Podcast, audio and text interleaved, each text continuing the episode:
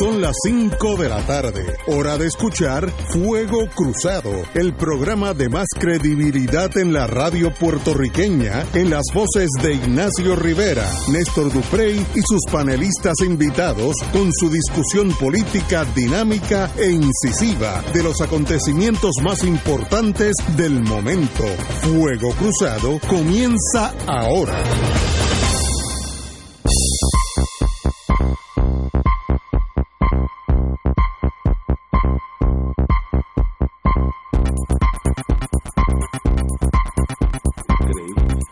Buenas tardes amigos y amigos. Lunes, hoy es 26 de agosto. Eh, estamos aquí un día soleado en San Juan, como de costumbre, bastante caliente. Salí de Génesis de aire acondicionado y se me hizo difícil llegar al parking en una pieza. Hacía un calor duro, pero para eso es el verano. Todo Puerto Rico y todo el Caribe, mayormente Barbados, que es la que está en la línea de fuego, está velando a la, la tormenta tropical, ¿cómo se llama esta? Dorian. Dorian, eh, que va directamente a, a Barbados, Bar- eh, ay, Trinidad, no, no es, co- Trinidad Tobago, por ahí va a pasar la muchacha, que eso es para nosotros buenas noticias porque es muy abajo, muy mala noticia muchacho, para Entiendo que es nombre de Dorian, ok, este, pero muy mala noticia para Trinidad de Tobago eh, y, y Barbados. Pero eh, obviamente va a pasar al sur de nosotros unas 60, 80 millas, ya lo sabremos ma- mañana, tarde, en el martes, y sencillamente no hay duda que le va a dar a parte de Santo Domingo o Haití. No es una tormenta grande, es una tormenta que ahora tiene 70 millas, 60 millas por hora. Ya está, obviamente, comparado con María, pues esto es casi un chiste. Pero ya veremos, siempre hay que tener cuidado. El problema que tenemos nosotros aquí es que la infraestructura, sobre todo la eléctrica, está cogida con imperdibles. Así que una bananera que antes no le hacíamos caso cuando éramos chiquitos, hoy nos puede dejar, eh, platanera se llamaba, perdón, hoy nos puede dejar sin, sin electricidad, no por los vientos, sino por el estado crítico en que, nos encontramos. Eh, viene la locura clásica de y todo el mundo sale a comprar todo lo que se mueva. Eso es un síndrome de puertorriqueño. Como yo estuve en el mundo de supermercados 10 años, uno sacaba cosas que nunca se vendían y desaparecían. Bueno, y si ahora le añades que cuando te dan el pronóstico del tiempo, después que te alarman a unos niveles bastante Ah, críticos, quiero hablar sobre eso. pues te dicen que el código es el de una marca de galletas y entonces pues que compres las baterías tal Sí, más tal- cuales, sí. pues claro que conviene levantar Sí, la alarma sí, no, se venden, más se venden en un supermercado como el nuestro en aquellos años se vendían 10, 15 millones en un día, de más, más de lo usual.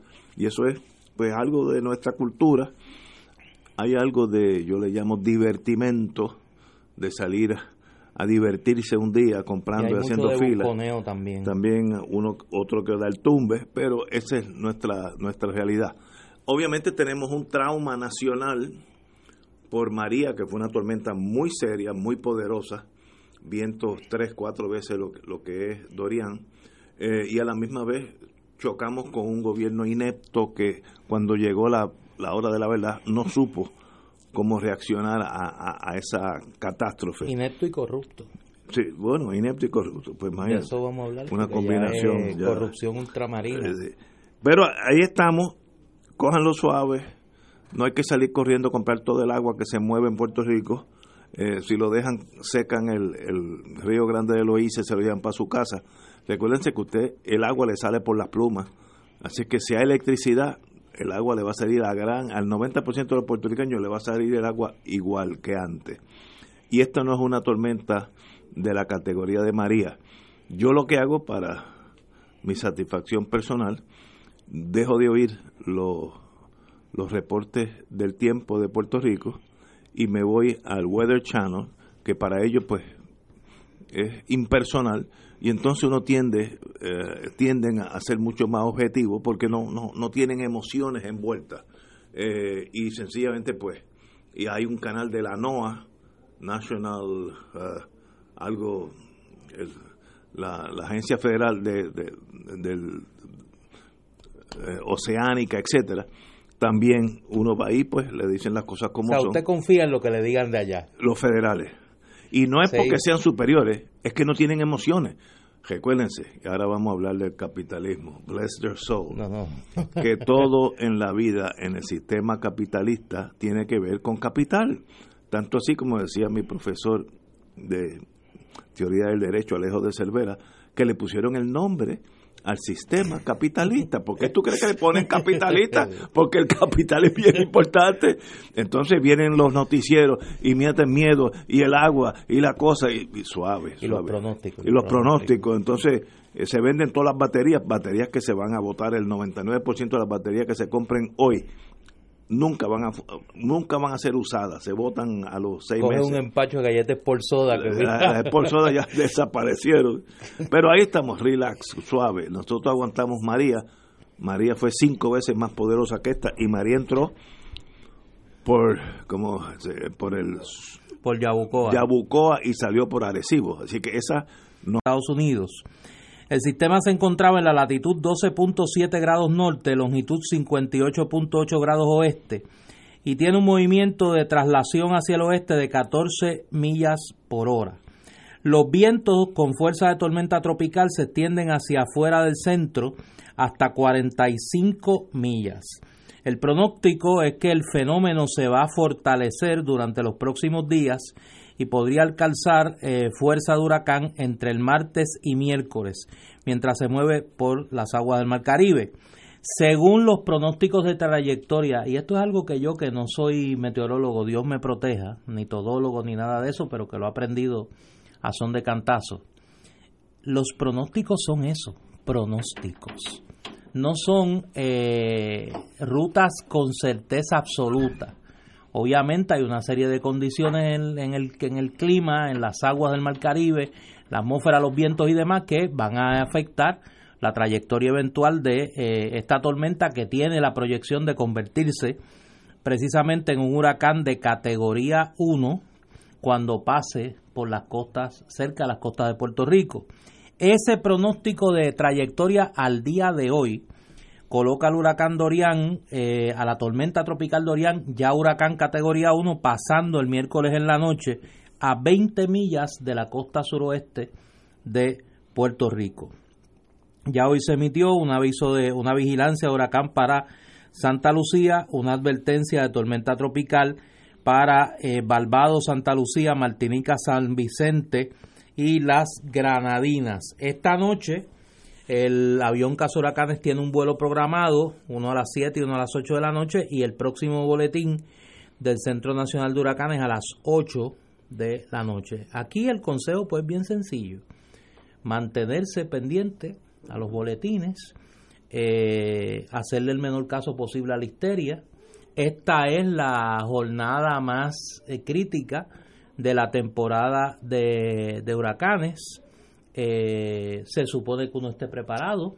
Si no lo está, pues como decía Héctor Rafael Vázquez, se le está haciendo tarde. Eh, vaya y compre lo que tiene que comprar, si lo tiene que comprar. Y manténgase vigilante a eh, los boletines, escuche voces serenas, que tengan una mirada científica a esto, que no haya un interés tumbológico o gansológico, que los hay, eh, y mantenernos pendientes. No nos debe sorprender. Estamos en el pico de la temporada de huracanes. No le, no le veo gran peligrosidad a Dorian. ¿Qué dice el Rivera Weather Service? Usted lo ha activado. Yo la veo lloviendo en el sur de Puerto Rico, más hacia Cabo Rojo que otra área. Eh, a Santo Domingo le van a caer de 2 a 4 o 6 pulgadas de agua, pero me dijo un amigo dominicano hoy que allí hay una una sequía espantosa, así que bienvenida a la lluvia. También. Eh, fíjate, yo, yo no me había dado cuenta de eso. aquí también. Eh, pero suave, esto no es María, el problema es que estamos, eh, el, post Post-Traumatic Stress Syndrome, lo que, lo que le pasa a los veteranos de combate. Estamos todavía eh, con el miedo eh, y, la experiencia espantosa. Pero como tú sigues allá, Lo, las páginas de América de Beautiful, el Weather Channel acaba de emitir una vigilancia de tormenta tropical para, Puerto Rico, para Puerto Rico, hasta el martes 27 de agosto a la 1 y 15 de la madrugada, que de aquí a allá pues obviamente habrá, eh, eh, se hará aviso, se emitirá algún aviso. Pero suave, esto no es María, eso es bien importante, la gente eh, tiene que estar cuidadosa con excederse en las compras, etcétera. Hay yo, que suave. Yo estuve en el mundo de supermercados 10 años de mi vida y en estos días se vende todo lo que no se vende. Tú sacas las cosas más malas, los productos más malos que tú tengas y alguien se lo va a comprar. Así que suave de gastar 3, 10, 20 millones en alimentos que se van a botar cuando pasen dos o tres días y no haya eh, como decía Tilano Cordero, la guerra del gorgojo, van, a comprar todo el arroz, el arroz que se gasta en un mes lo compran en un día y la mitad se va a votar. Don Fernando. Bueno, pues saludos a todos, como todos los lunes aquí estoy, pero con un tema que no era el que anticipaba. Eh, Para que usted vea. Yo, no puedo añadir mucho a lo que han dicho Ignacio y Néstor. Tú no fuiste a eh, comprar todo el agua. mira, usted compra una lata de galletas ¿Te acuerdas? Me, digo, no usen marca, una, una, lata de galletas por soda, la que sea. Y un pote grande de chihuis. Eso no se acaba nunca. No, y es bueno que es. bueno que A comer, a comer, a comer. Y sigue. Entonces es lo que hay que esperar. Ahora, eh, yo no, no, quiero minimizar la cosa. Vivimos en la zona de una zona de huracanes. Claro. Y así ha sido siempre. Y vamos a tener aparentemente en la zona suroeste eh, todo parece indicar que va a haber algunos vientos de tormenta tropical y que eso va a causar algunos problemas y eh, no tranquiliza mucho saber, como leí en el periódico hace un rato antes de entrar aquí, que, que de las 16 plantas de energía eléctrica no hay nada más que 5 que están trabajando. No nos dicen tampoco si están trabajando bien, pero digo, le están dando luz a Puerto Rico hoy, ahora.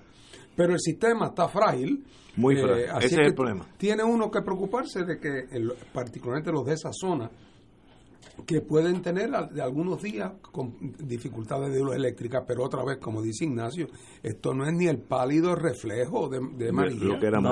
Eh, yo en mi casa algunas cositas, no es que las compré ayer, es que siempre tengo pues una, una salchicha y que, pues imagínate, en casa lo único que yo no tengo que comprar es agua. Porque yo, contrario a todos los puertorriqueños, en mi casa yo tengo una pluma de agua. No diga eso. con agua potable. Que si la abre sale. Que si la ah, abre sale agua. Es agua potable. Entonces lo otro que hace falta es un recipiente. ¿verdad? Para uno guardar el agua que uno se va a tomar. Un dron, un dron. uno necesita en la casa por tres o cuatro días que se quede sin agua. Un par de drones de esos de, Total, el, agua para los baños no la vas a comprar al supermercado, ¿verdad? la de la pluma es perfectamente potable y me parece cuando veo a los puertorriqueños haciendo fila hoy para comprar cajas en los supermercados esos grandes, cajas de agua para tomar. Digo, ¿será que no tienen pluma de agua en la casa? ¿Será eso el problema? Eso usted se compra, mira, como dice Fernando, una lata de galletas, es por soda. Si no le gusta el chihui, compra queso una bolita de queso. Eso y un galón de agua. Y eso y agua, mira, y eso como dice doña Evelyn, eso se esponja. Eso se esponja y rinde. Así es que la gente que... Cójalo suave. Que cójalo, suave. Digo, claro, no, no podemos minimizar el efecto que va a tener esta, esta tormenta o huracán, según cómo pase, en un área que ya tiene una infraestructura bastante precaria donde todavía tenemos miles de compatriotas viviendo bajo toldos azules. y además las clásicas, la gente que vive cerca de los ríos, esos ríos que se supone que periódicamente se limpien, aquí salvo una que otra excepción no se han limpiado de María para acá. Nunca. Y por lo tanto el que vive cerca tiene que preocuparse de que si a esto lo acompaña una cantidad sustancial de agua, pues puede haber, particularmente en la zona suroeste, Ahora, yo le, eh, inundaciones. Yo le voy a dar una idea a la gobernadora Wanda Vázquez que no me ha pedido desde aquí ordene esta tarde el cierre del registro de corporaciones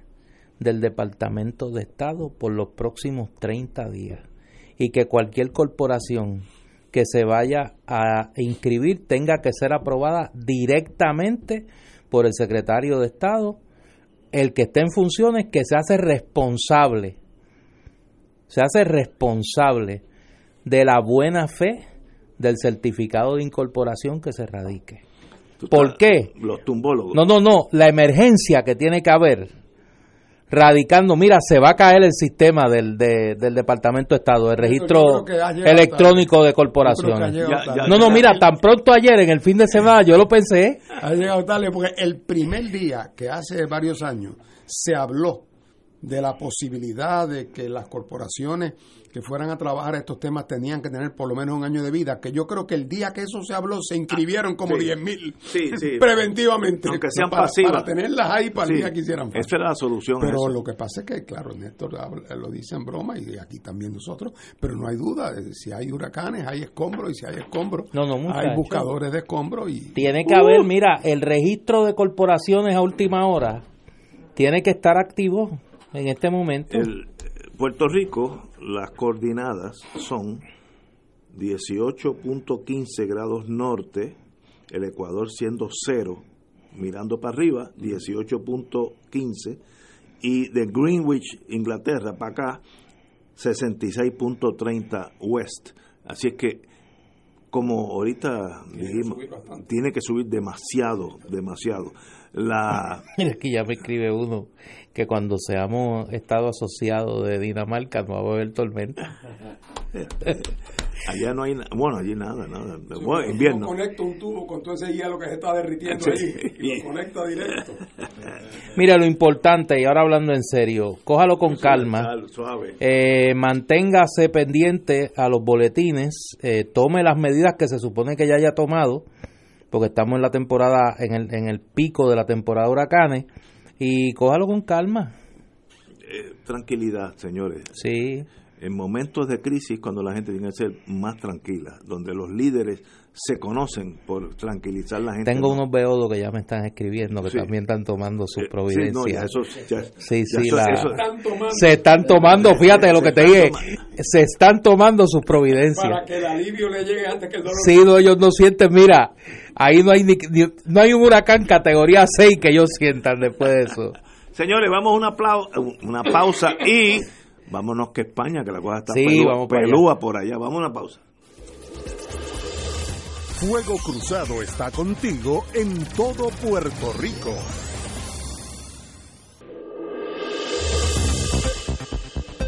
Y ahora continúa Fuego Cruzado. Vámonos para la madre patria. Dime lo que está pasando. Si algo. De verdad tú no sabes. No, nada. Oye, sigue ese pulseo de Sánchez con. sí, tú con, con Iglesia. Tú lo que, lo que tú estás pendiente de España es si va a haber gobierno. Oye, nosotros hemos llegado a un nivel internacional, literal. nosotros hemos llegado a un nivel que ya estamos en las grandes ligas de la corrupción.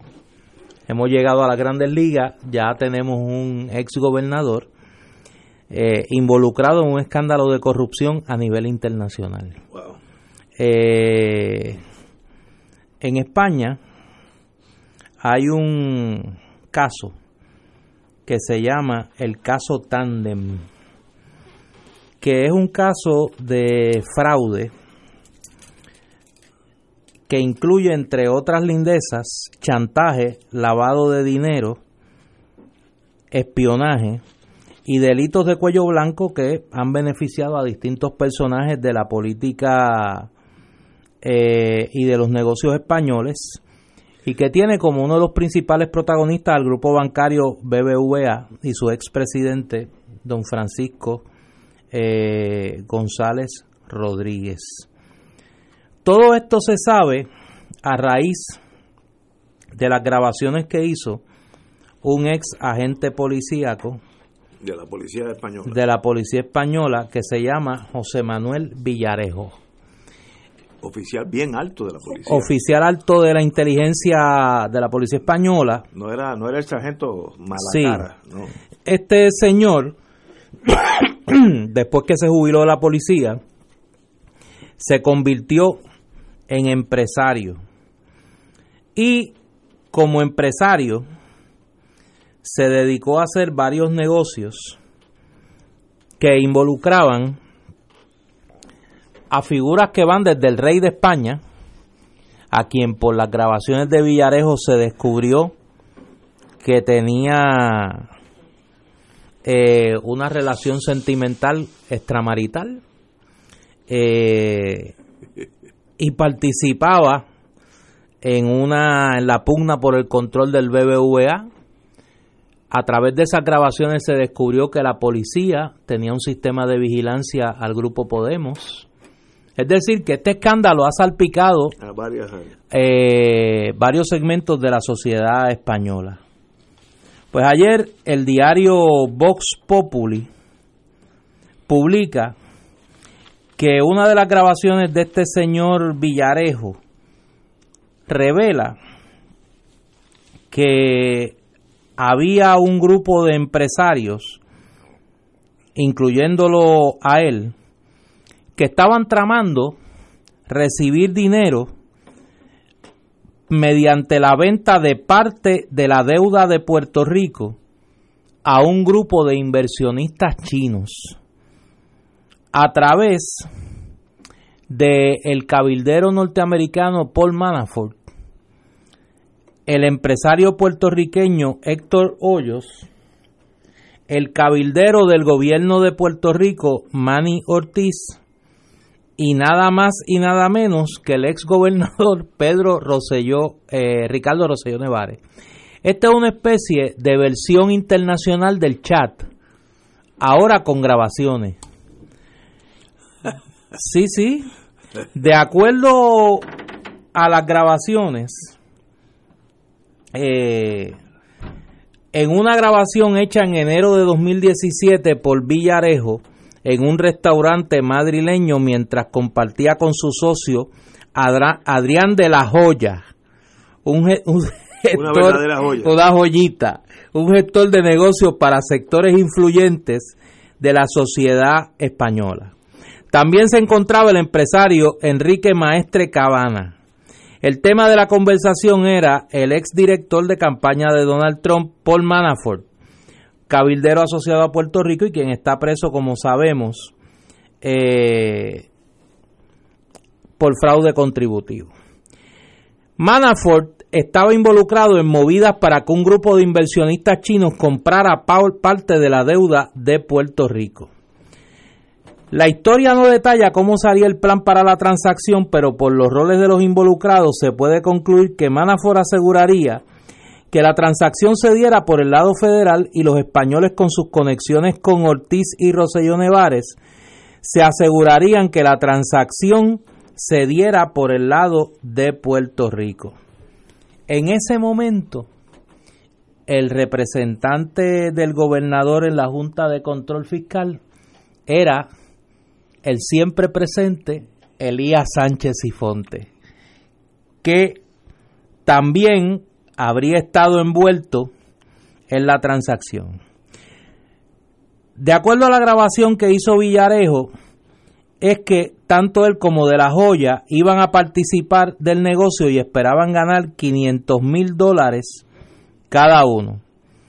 Más directamente, y cito a Noticel, aporta también que las palancas de los protagonistas españoles para que la transacción se moviera en la administración Roselló Nevares eran Manny Ortiz y Héctor Hoyo.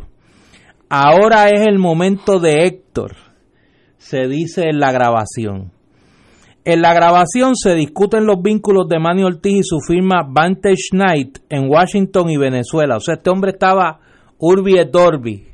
Él lo mismo negociaba en Washington que con Maduro allá y los chavistas en Venezuela. Maestre Cábana hace alusión en la grabación a conversaciones que había tenido con Ortiz sobre Manafort. Manny se fue el domingo otra vez a ver al gobernador, dice Maestre Cábana en una de las grabaciones sobre el cabildero. Eh, Maestre Cábana también está grabado diciéndole a Villarejo que había cenado con el hermano de Roselló y su esposa. No está claro cuál de los dos hermanos, pero ya el licenciado Jay Rosselló ha sido ubicado consiguiendo y atendiendo reuniones con el gobernador para grupos promotores de las escuelas charter.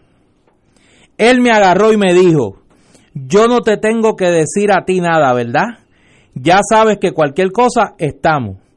Ya sabes que nosotros sabemos hacer las cosas sin que se entere nadie. Dijo el socio de Villarejo, quien también alegó que se había reunido antes con ese hermano.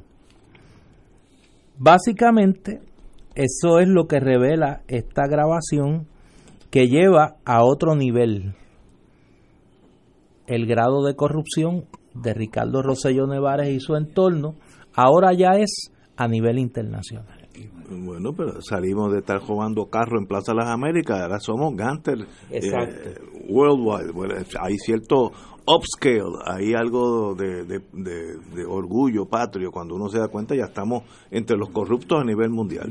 Un, un desastre, pero ahí estamos. Don Fernando.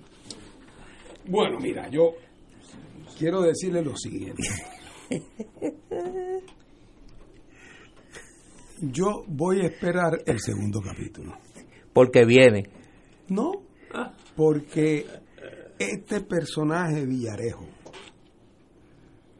lo mismo puede estar diciendo la verdad que con la mayor tranquilidad puede estar mintiendo. Que pueden ser grabaciones hechas para coger de tontos a terceros. Haciéndoles creer que ellos tienen sus contactos aquí y allá y donde sea. Y lo que me hace de todo esto un poco raro, yo no soy ningún experto en estas cosas, es que para que unos chinos compren deuda de Puerto Rico no hay que hablar ni con el gobierno federal ni con el gobierno de Puerto Rico. Tienen que hacer es presentarse en Wall Street y comprar las acciones, eh, comprar los, bonos, que están, hay un mercado abierto, vigoroso, amplio en eso. Así que no entiendo bien cuál pudiera ser el rol particular. Eh, no lo sé, otra vez. No, estoy con esto indicando que por lo tanto no pudo haber habido. Podría haberlo haber. Lo que pasa es que para mí eso, para que esto tenga credibilidad, me faltan tantos detalles. Y tratándose de, de Villarejo como fuente, que ha resultado en ocasiones ¿Está preso? capaz, además capaz de inventarse cualquier cosa. Él está preso en este momento. Eh, así es que yo espero, eh, voy a esperar el segundo envío. Estoy seguro que esta noticia que en parte no es nueva, la conexión Rosselló es nueva, pero la noticia de que Manafort andaba viendo a ver cómo conseguía que unos chinos compraran bonos de Puerto Rico es una noticia que sale, pero la noticia de que Manafort andaba viendo a ver cómo conseguía que unos chinos compraran bonos de Puerto Rico es una noticia que salió cuando los juicios de, de cuando el juicio original de Manafort que, que por cierto había sido el socio de Charlie Black, de Charlie en, Black. El, en el bufete de, Black Manafort y compañía, que eran los cabilderos preferidos del Partido Popular en Washington. Eh, Charlie Black, por cierto, para los que no lo saben, es el hijo de Shelley Temple. Sí, sí, increíble. El detalle es simpático. Pero nada, así que yo, por el momento, eh, aún habiendo fichas en la mesa, paso porque no, no quisiera después pensar que, que Villarejo nos cogió de bobo nosotros también, pero otra vez, eh, tratándose de alguno de los personajes que ha envuelto, tampoco me atrevo a dar eh, carta de, limpieza de sangre todavía. Así es que estoy dispuesto a esperar el segundo capítulo. Yo lo que veo, las, esas cosas trágicas de la vida, que aún en las tragedias más, más grandes de la humanidad, hay gente que se beneficia. Y cuando Puerto Rico cae en este vacío económico post 936, eh, abre la puerta a otros, otros especuladores, piratas del siglo XX, ahora XXI, para decir, este es el momento de ir para allá, carpet baggers en el sur de los Estados Unidos post guerra civil. Y nosotros yo creo que estamos viendo algo de eso.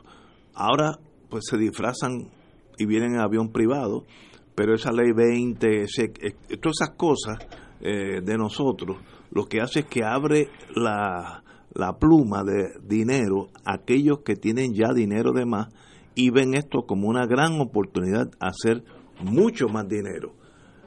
si a eso le añadamos un toquecito, es como, como cuando uno hace un, una bebida compleja, un toquecito de angostura, en mis tiempos ya eso desapareció, dos gotitas de corrupción, pues entonces es hasta más fácil el hacer la bebida.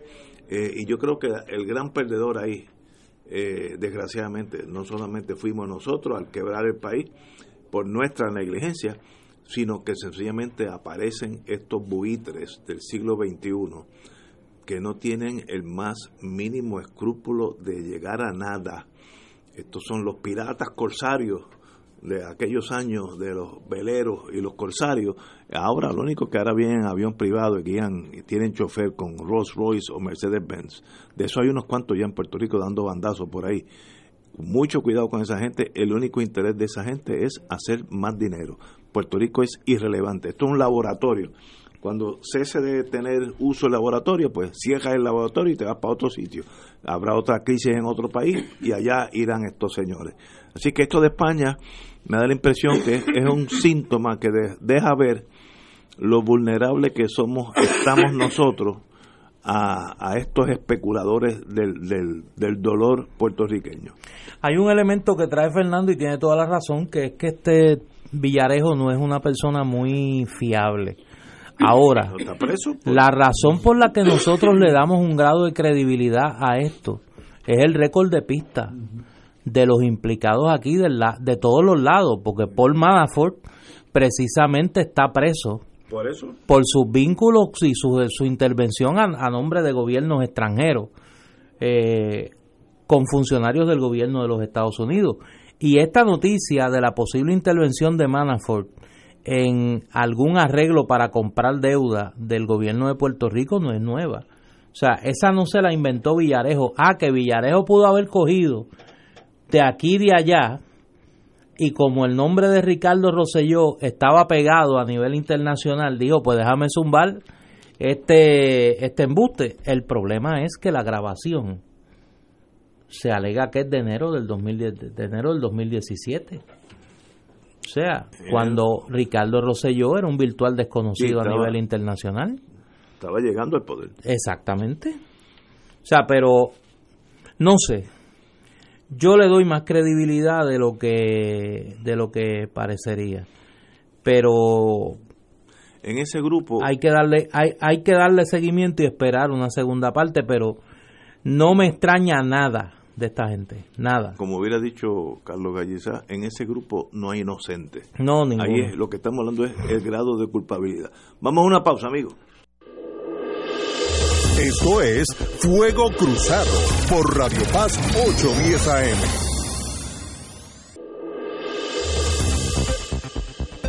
Y ahora continúa Fuego Cruzado.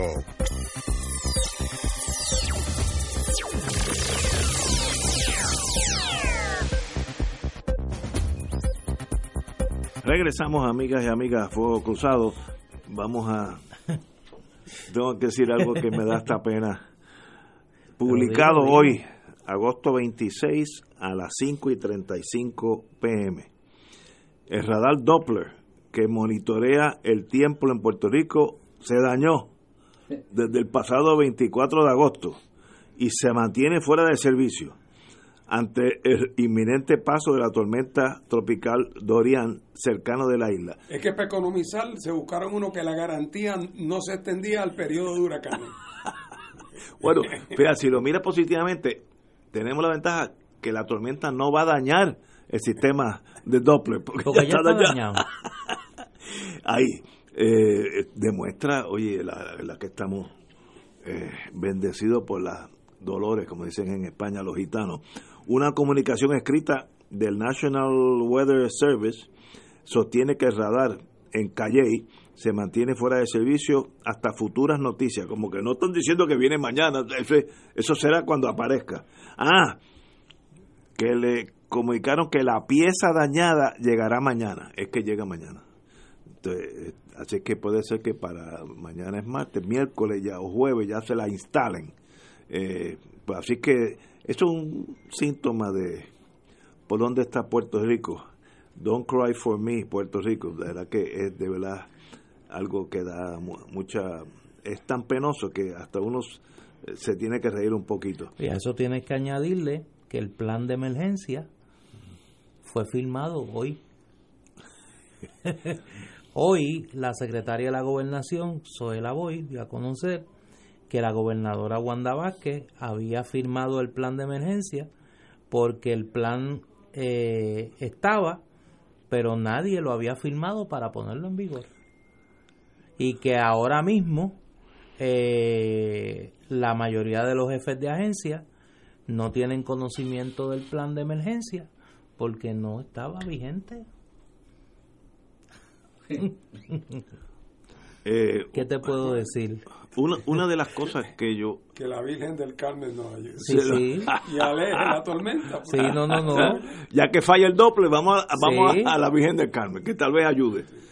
Yo quiero dar un consejo, eh, creo que fue la, la ah, ayudante, la secretaria de la gobernación, ¿cómo se llama ella ahora? Soela Boy. que dijo que Puerto Rico está preparado para la tormenta. Miren, uno nunca dice eso uno va a hacer lo que se dice en el Navy, maximum effort. Yo voy a hacer todo lo posible por minimizar el daño. Ahora yo no puedo garantizar que nada va a pasar, porque eso es una, una forma de, escapismo. Eh, mire, nosotros tenemos una infraestructura muy frágil, eso no es culpa de este gobierno, eh, es culpa de los últimos 40 años de gobierno y vamos a hacer todo lo posible porque haya el menos dolor posible. Eso es lo máximo que uno, puede hacer. Pero decir que ya estamos preparados, no estamos preparados. Mira, yo, yo no tengo la más mínima duda y lo digo con mucha pena. Todo el tema de los toldos azules, la, razón por la cual llaman tanto la atención es porque cualquiera los ve enseguida. Sí, tú, tú ves. Ahora, en la medida en que el toldo azul es un indicador de que hay una estructura cuyo techo no ha sido arreglado debidamente, olvídense ahora de quién es la culpa, es, indicativo de eso. Hay miles y miles y miles y miles de otras cosas que han sido dañadas, no han sido arregladas, pero como no se trata de temas de toldos azules, pues no se ven. Si donde quiera que hay algo dañado o que no funciona, porque se, no se ha atendido adecuadamente después de María. Si donde quiera que hay algo de eso hubiera una banderita eh, color de rosa, Puerto Rico estaría lleno de toldos azules y de banderas color de rosa. Pero para que no las vemos. Entonces, por lo tanto, qué fácil no es pensar en los toldos azules. Igualito a los toldos. Bueno, si es el techo de la casa de una persona y no lo han arreglado. El techo de la casa de una persona donde puede, habrá uno que otro que pudieran ellos mismos arreglarlo y no lo hacen porque quieren que, FEMA les resuelva hasta, hasta cambiar las bombillas, pero la mayoría de la gente pobre, pobre de verdad, como hay en Puerto Rico y los viejitos que viven solos, esa gente no tiene otra alternativa que esperar a que las autoridades descarguen su responsabilidad. Eh, y si no lo han hecho, en esos casos, donde uno pensaría que es el caso más fácil porque lo que hay que traer la gente de FEMA, si es que son los de FEMA y hagan la inspección o los del municipio y se ve desde afuera, no hay que venir con instrumentos científicos especiales ni se requiere ser ingeniero graduado de MIT para saber que ese techo hay que hacerlo nuevo. Y si es ahí donde es fácil, donde es necesario y donde hay votos, porque la gente que vive en esas estructuras tiene votos, si en esos casos todavía quedan 20 mil toldos azules en Puerto Rico, eso es un indicio del grado de negligencia sistemática que hubo aquí, que antes cuando los huracanes no venían nada más que una vez cada generación, como nos pasó por tanto tiempo, pues es hasta comprensible, pero que después de María no hubiera un plan sistemático de la limpieza de los cauces de los ríos. O sea, que, que las cosas esas no se atendieran. Si la cablería de los postes detrás de mi casa es un indicativo, que Dios no coja confesado. Pero lo increíble de todo eso es que a estas alturas, mira, esa noticia de energía eléctrica es como preguntaba hoy Benjamín Torregotay a través de las redes sociales. O sea, eso tiene que ser causa para que alguien tenga que responder por la negligencia crasa que representa que a estas alturas de, de, de este proceso de recuperación esa gran cantidad de plantas de energía eléctrica no estén funcionando. Eso es negligencia. Pero obviamente... Y, ya, y estamos ya en el a finalizando el tercer mes de la época de De la época de huracanes. no es que estamos en febrero y podemos esperar porque este mes no va a... No, no. Lo grave es que a esta altura nadie ha respondido por eso. Ni parece que nadie va a responder. Después de Hugo, que a mí me dio bien duro en mi, en mi casa, eh, a mí este, María no me trató muy bien, pero Hugo me dio duro. Yo tropecé con un amigo mío, que no lo veía hace muchos años, era oficial alto de FEMA, y yo le pregunté esa curiosidad que yo tengo, que a veces me meto en problemas por, como, como los gatos, soy demasiado curioso. ¿Por qué los toldos son azules y no son de otro color? Por ejemplo, en Puerto Rico los toldos blancos eh, rechazan más el calor del sol que un toldo azul. Me dice, no, esto, eso tiene que ser así porque desde el aire es mucho más fácil ver toldos azules que ver toldos, por ejemplo, verde, y se mezcla con la vegetación nuestra. Si estás en el desierto y lo haces kaki, pues tú no sabes dónde está y dónde está el, el- y Y si es blanco puede ser un techo de concreto. no, y si es blanco puede ser cuando neva en Idaho, no los ves. Así que tiene que ser un color que la naturaleza no reproduce. Y entonces, si tú estás en un helicóptero y dices, mira, aquellos dos son nuestros, porque los ves a la distancia. Y tiene hasta lógica, porque yo diría que en el trópico lo mejor es que sean techos blancos, porque rechazan el calor y por tanto debajo vivir es más placentero. Pero eso tiene una razón táctica eh, militar y si son azules lo ves en cualquier escenario, en el desierto, en invierno y en, ver- y en verano en el trópico y desde de distancia sabes dónde están. Me dijo sí, eh, me dijo a mí otro amigo que vuela para la para la Fuerza Aérea en estos días que si uno se eleva de Puerto Rico y, viaja pegadito, a- uno ve muchísimos toldos azules, que uno como vive en San Juan, ya uno perdió perspectiva de eso, pero uno sale de, de lo que es del mundo de uno, ese triángulo entre Bayamón, Caguas y Carolina, ese triángulo, si tú sales de ese mundo, eh, todavía hay mucha gente que yo no sé qué remedio tienen, porque el dinero para hacer esos 20 mil techos está atosigado en algún lado en FEMA, por no sé, porque por cuenta gota. Ahí viene un problema de, de, de flujo de ese dinero para que flujo y credibilidad de que no lo vamos a gastar en otras cosas, ¿no? También hay que decir las cosas como son. Tenemos que ir a una pausa y regresamos con Fuego Cruzado.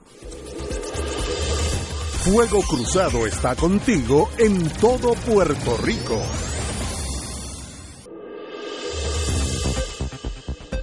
Y ahora continúa Fuego Cruzado.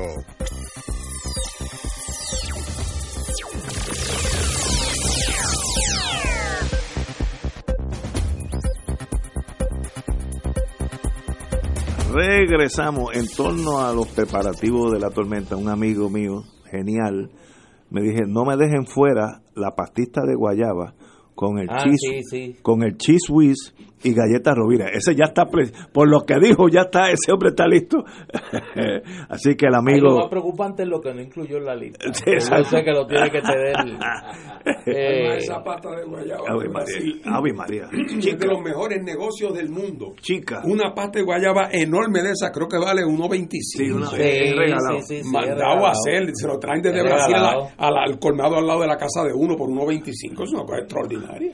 Mira, por 1.25 debiera mandar la caja vacía. Sí. Porque eso vale 1.25 traerlo aquí.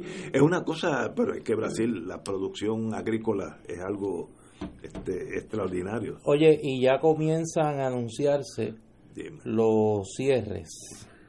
El gobierno federal acaba de anunciar que está cerrando el bosque del Yunque a partir de mañana hasta el próximo jueves con motivo del paso de eh, la tormenta eh, Dorian por Puerto Rico. Así que me imagino que vamos a empezar a escuchar eh, los anuncios de cancelación de actividades y demás. Nosotros hemos estado monitoreando el Canal 6 eh, porque se había anunciado, o se había mencionado la posibilidad de que la gobernadora Wanda Vázquez eh, se dirigiera al país. Eso no ha ocurrido, pero estamos pendientes. Cualquier intervención en esa dirección, pues obviamente la vamos a, la vamos a comunicar por aquí va por a renunciar y le va a entregar la gobernación a Pierluisi ante el no no digas Suave, eso suave, pero no suave, vaciles con esas cosas Que me da cosa. que ahora te digo yo que la gente está sensitiva la gente está sensitiva No, pero aquí dice convocan reunión política a nombre de Pierluisi. sí hay campaña Así que eso no es tan, eso no es tan Es far fetched. Que ahí hay ya hay Ahí dos hay- partidos, hay dos partidos. oye y con no, y oí estás, uno que Ignacio era, no, hay un, una marcha que va a haber, estadista, revolucionario una cosa así. no no estadista revolucionario Sí, la revolución estadista No lo, lo oí. Que Sí, no sí, yo sí, quiero sí, y. Si tiene, y si tienes razón. Y, lo- y hay que irse a las calles, a los argelinos, los pies noirs. pero tú Mejor es estás oye pero la verdad déjame déjame tener 30 segundos Reunión política a nombre de Pierluisi. déjame tener de- déjame sí déjame tener 30 segundos de desahogo hay que ser bien carifresco para después de haber protagonizado un golpe de estado de- después de haber hecho el pachó que hizo Pedro Pierluisi tener a unos testaferros porque estos son testaferros de él. Sí, testaferros de él, revo- revolcando el avispero a ver si se cuela una candidatura a la gobernación de este individuo. Oye, pero es que, que es que hay que tener este que hay que Tupe, tener tupe. tupe. Es que la pa- eh, es que he hecho un esfuerzo de no decir la palabra que tengo en la boca. Porque mire, maestro, o sea, hay que ser bien carifresco para una cosa como esta. Entonces, ¿tuviste quiénes son los dos orates que están dirigiendo este esfuerzo? No, no, no, porque, porque es que son dos del tenor siguiente. Los organizadores de la reunión son Ángel Roberto Santos y Félix Daniel García. Ambos fueron sacados del equipo de Roselló Nevares tras enfrentar acusaciones o controversias públicas. Santos, que viene de allá del equipo Finca del municipio de Tuabaja, fue arrestado en julio del 2018 por las autoridades federales y se le acusó de desviar 650 mil dólares en fondos federales. Este es el organizador de la reunión de Sí. Pierluisi. María. Y entonces el otro, el otro orate, es eh, Félix Daniel García, que tuvo que renunciar a la oficina del representante Pichi Torres Zamora, luego de conocerse que supuestamente realizó acercamientos sexuales a una empleada del Capitolio. Un Oye, este estos son, este es el escuadrón del pánico de Pedro Pierluisi. Pero no, no, dime con quién anda y te diré quién eres. Ese es el equipo digno de un golpista como él. Es que es el equipo digno de un golpista como él. me haría difícil pensar que Pierluisi está detrás de esto. Yo creo que esto es un acto... montonero Sí, PNP. Esos son los montoneros PNP. Con el perdón de los montoneros. Sí, que era gente que tenía Sí. una idea. Pero Pero hay, que, hay que ser bien fresco. de- yo no sé, yo creo que la política, de eso este, Fernando sabe más que todos nosotros, es, puede ser una enfermedad incurable. Mire, después de lo que le pasó a Pierluisi, si se dedica a su profesión el resto de su vida, es lo lógico y lo normal y pasa el tiempo, pero no, esto, una vez que da esa, ese virus en algunos seres humanos, mueren con ese virus por dentro, no, no, no tiene an- an- antídoto. Eh, pensará el que tiene chance dentro del Partido Popular o, de- o del Partido Nuevo, perdón, o cualquiera de estos montoneros nuevos, ¿cómo se llama el nuevo movimiento? La revolución estadista. Revolución estadista, ¿verdad? Oye, que ahí está el comandante Casilla. así. Y Mr. Blue, sí, esa es la vanguardia. Black Esa es la vanguardia. Black September. Mr. Blue y el coronel Casilla. Sí, Pero- no se. Usted me hace reír, yo trato de decir la cosa en serio, usted me hace reír.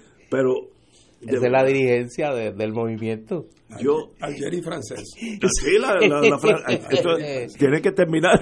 Mirarán en Corsia ya como los pies.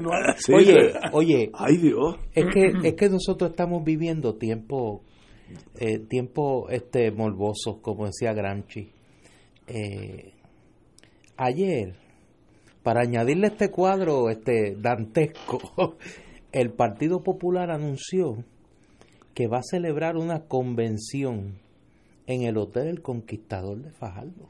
Para ayudar la economía. No, no, no, oye, pero no estaban haciendo una derrama para pagar la luz y el agua. Y entonces lo curioso es que esta mañana el amigo Aníbal Acevedo Vila hace pública una información de por dónde andan los recaudos de los precandidatos del Partido Popular. Y cuando uno mira esos números, uno se uno se explica por qué el Partido Popular no tiene dinero. Y es que mientras todo eso ocurre, en el Partido Popular ha habido una gente que está levantando eh, buen dinero para sus campañas.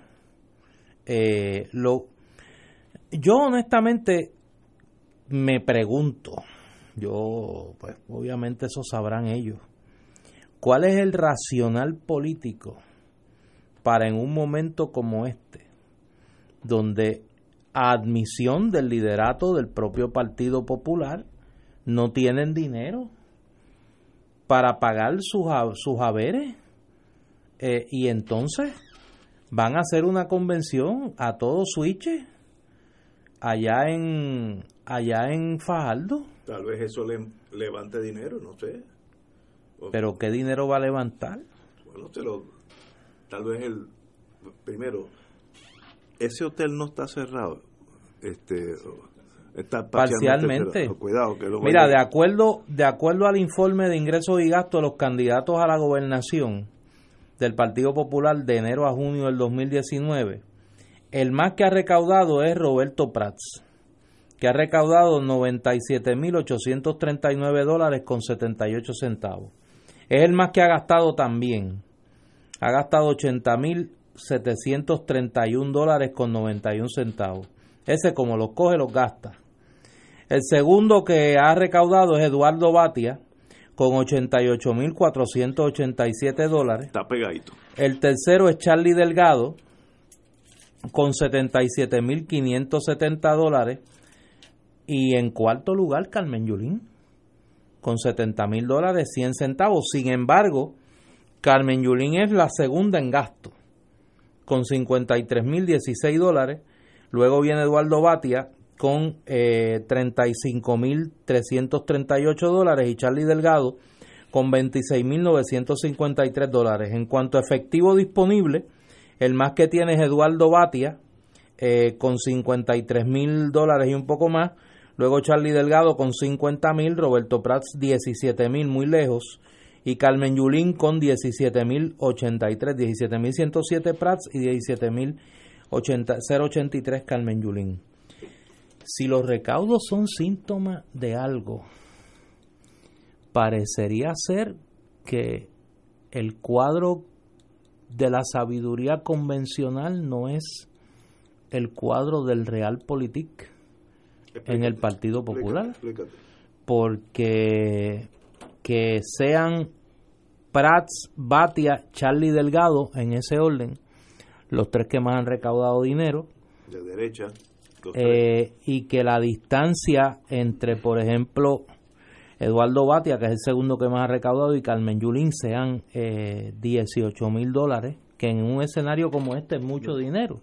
Pues son 97 mil, eh, es, el que, es, el más que ha recaudado. Eh, no sé.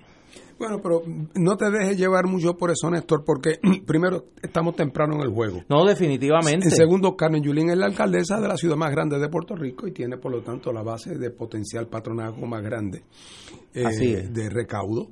Eh, y además que ocupa un espacio eh, un espacio ideológico dentro del Partido Popular que lo ocupa ella sola, mientras que el espacio de la derecha lo tienen que compartir los otros y los fondos también. Así es que ya veremos esa estrategia de hacer una asamblea como en grande. También yo creo que responde a cierta desesperación de, tratar de, que el Partido Popular tenga algún tipo de protagonismo institucional y que no sea meramente la confederación de los cinco aspirantes, ¿verdad? Eh, habrá que ver. En el caso del PNP, no es secreto para nadie que en el PNP hay en este momento dos partidos. Ah, Otra sí. vez, y digo no es secreto porque después de todo no nos olvidemos de que en las elecciones anteriores eh, Pierluisi y Ricardo Rosselló fueron contrincantes y el partido estaba dividido, una división que se pudo eh, eh, se, eh, se pudo resolver de cara a las elecciones, por un, ah, después de todo todos son estadistas, se pudo resolver entonces, pero eso no quiere decir que los de que eran de Pierluisi no se quedaron con la idea de que Pierluisi hubiera sido mejor. Y a la luz de lo que ocurrió, después de, la- las circunstancias terribles en que sale Roselló desacreditado de la gobernación, es natural que el espíritu de los pierluisistas digan, caramba, eh, el gallo, no- nosotros como ninguno estábamos con Pierluisi, pues quizás no lo pensamos, pero los que estaban con Pierluisi pensaron, caramba, si no pudimos en la primera, la experiencia lo que ha mostrado es que los que teníamos razón éramos nosotros. Y por lo tanto yo creo que eso, ese apoyo, eh, y, las circunstancias personales en que se encontraba Pierluisi en ese momento de su vida, de momento esa mosquita le picó, como dice Ignacio, y de momento una mañana se miró en el espejo y dijo, ¿por qué no yo? Él que quizás se sentía que ya había cerrado ese capítulo o, es- o ese, o esa parte de su vida, de momento digo, espérate, si eso está ahí, esperando por mí, y estoy seguro que mucha de la gente que lo apoyó en primaria, que era mucha gente significativa, y gente, algunos de peso en el partido, le hicieron llegar su endoso enseguida. Eh, y, y- y- y tan ligero se movió que en esa movida envolvente se llevó, se in- incluyó a la actual gobernadora, porque no cabe ninguna duda de que la entonces secretaria de Justicia, a quien todo el mundo coincidía que le correspondía en ese momento la sucesión, dijo, le sé pasé, que pase, pase adelante usted, le dijo ella a Pierluisi. Eh, y estaba aparentemente muy contenta con ser la secretaria de justicia del gobernador eh, Pierluisi. Eh, sin embargo, no resultó así porque el otro partido resultó que no era manco. El otro partido donde anda Rivera Schatz, donde anda la comisionada residente que ya lanzó su sombrero al ruedo de su candidatura. No es ningún secreto para nadie ya que, que el, presidente del Senado y la apoya o la ha apoyado en este momento. Así que de ahora en adelante vamos a ver ese desdoblamiento que no es nuevo en el PNP, así que por lo tanto no es que hay que verlo necesariamente como señal de una crisis insalvable, salvo, salvo, y perdonen la redundancia de insalvable y salvo, que es que una de las ventajas comparativas políticas que el PNP le llevaba al Partido Popular antes de la crisis de Ricardo Rosselló es que mientras el Partido Popular se enfrentaba a un proceso primarista que iba a estar presidido por una diferencia ideológica profunda y iba a ser una pelea de cafetín en el Partido Popular, el PNP parecía unificado, unos más contentos y otros menos, pero unificado tras la reelección de Ricardo Rosselló. Ahora eso se acabó. Ahora el PNP parece ir camino también a su propia a su propia pelea interna que tiene consecuencias de muchos tipos. Una de ellas es económica. En, eh, bajo el escenario pasado el PNP en primaria no gastaba ni un solo centavo a la gobernación y en los populares llegaban todos gastados y pelados a, la- a, la- a las primarias, mientras que ahora ese no es el cuadro. Así que ha habido un cambio en la correlación de fuerzas, pero en ambos lados las disputas eh, parecen ser eh, eh, muy agrias. Vamos a una pausa, amigos.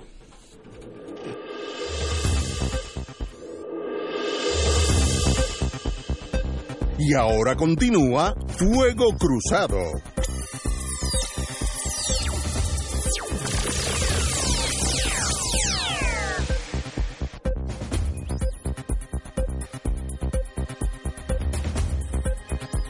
Va a haber una conferencia de en torno a Dorian en unos minutos, en cuando entre la gobernadora, además está decir que estaremos con ustedes en vivo, eh, eh, ustedes oirán a la señora gobernadora dar el mensaje Ya, de ya. las 6 de la tarde. prácticamente está la mayoría del equipo gubernamental en el centro de manejo de emergencia. Me parece que están esperando por la gobernadora Wanda Vázquez para comenzar. Eh, nosotros estamos pendientes de la señal de el canal 6 eh, para encadenarnos al mismo tan pronto eh, comience la conferencia de prensa. Este, en torno a este movimiento Revolución Estadista, se celebrará esta, esta conversación entre amigos, como ellos dicen, este domingo, primero de septiembre. ¿Te va para allá? Una marcha, no es que decirte la primera vez que oigo de este grupo Pero ahora. usted es Pero bueno, y es revolucionario sí. y todo. Esto es este domingo. Que Ignacio es estadista porque no es revolucionario. Exacto. Eh, La manifestación es este domingo a las 9, desde la estación del tren eh, Sagrado Corazón, marcharán hasta la avenida Chardón frente al Tribunal Federal para exigirle a las autoridades federales los derechos que nos corresponden como ciudadanos americanos. Así que vamos a exigirle esta idea. Este, yo no sé si eso pues es tan fácil, pero anyway. Aunque este movimiento ha sido tradicionalmente vinculado al PNP, la organización no se vincula al PNP esta vez. El grupo reclama que los asistentes no vayan con banderas políticas, sino solo con pancartas que promuevan la ideal de la estadidad, así como banderas de los Estados Unidos. Eh, se, se advierte a los candidatos que puedan asistir como estadistas, pero el pueblo es quien hablará. ¿De qué quiere decir eso en español? Toda esta cosa, que hay un splinter group, se está dividiendo el PNP en un cantito más radical, más, más eh, revolucionario hacia la derecha. Fernando, tú que has visto de estos, de estos grupitos. Mira, lo que pasa es que va- vamos a decir la verdad. Eh, yo no lo digo para molestar a los amigos míos estadistas, que tengo muchos. Eh, si la estadidad es el gran movimiento de reivindicación de los derechos civiles de los puertorriqueños, la pregunta es ¿dónde está Martin Luther King? ¿Dónde está Rosa Parks? Es mentira. No digo yo que intelectualmente sea mentira. Yo comprendo que alguien diga bajo la estadidad dentro del sistema americano la plena igualdad jurídica. Eso, eso- está más allá de toda disputa. Pero en la realidad ese no es el motivo. Si el motivo fuera la indignación porque se les trata como ciudadanos de segunda, tendríamos Rosa Parks y tendríamos Martin Luther King. Eh, y tendríamos un movimiento de gente que le, que, que le requiere a los Estados Unidos el que se le respete sus derechos eh, como ciudadanos americanos. Y aquí nadie se ha parado ni en una línea amarilla por la estabilidad. Es. Por no decir que nadie le ha escrito ni un poema, aunque sea corto. Aunque sea corto. Entonces, cuando tú tienes que nadie ha cogido ni un día de cárcel y tampoco nadie ha escrito un poema, eso lo que hace es que te caracteriza la verdadera naturaleza política del movimiento estadista, que es un movimiento dividido en dos grandes grupos, los asustados y los muertos del miedo. Esos son gente que, que, que se siente, siente una sensación de, no digo yo que no haya admiración por los Estados Unidos como nación, admiración por las cosas buenas de los Estados Unidos, la hay en todas partes del mundo. Y habemos independentistas que le tenemos mucha admiración a Estados Unidos por muchos aspectos de sus desarrollos históricos y culturales. Pero no es eso, es que son gente que se cree que sin los Estados Unidos como movimiento, se creen que Puerto Rico no vale nada no solamente que las cosas no van a funcionar como si ahora funcionaran, no solamente que no van a funcionar las cosas, porque si los americanos las cosas no funcionan bien, es que nosotros los puertorriqueños no somos capaces de hacer nada. Y por lo tanto necesitamos agarrarnos a la mano amiga, oye, y no le exijas nada que si es pégame pero no me deje. Esa es la actitud, por eso es que no hay ni el poema, porque no hay afinidad emocional ni cultural, ni hay tampoco Rosa Parks ni Martin Luther King, porque no es verdad que es por un- una indignación de que no se nos reconocen nuestros derechos plenos. Esa es la verdad. Eh, y entonces lo que vemos son estos aleteos que son, en el fondo, un poco patéticos. Ay, bueno, señores, eh, continuamos. Yo no sé, no sabía de este grupo revolucionario estadista, Pero tú vas a ir, pero ya que lo sabes. no, yo voy a dejar de tiempo, yo voy a ver desde afuerita. Ignacio Sí. está en el clandestinaje. Sí, yo, Sí. porque puede ser que sean grupos de tan y tan a la derecha que le hagan daño a la estadidad. Tampoco, eso, tampoco esto es Black September ni, ni la OAS en, en, en, Argelia. Hay que, hay que cogerlo suave. Pero tenemos un candidato potencial aquí este que surge de la nada, Pierluisi.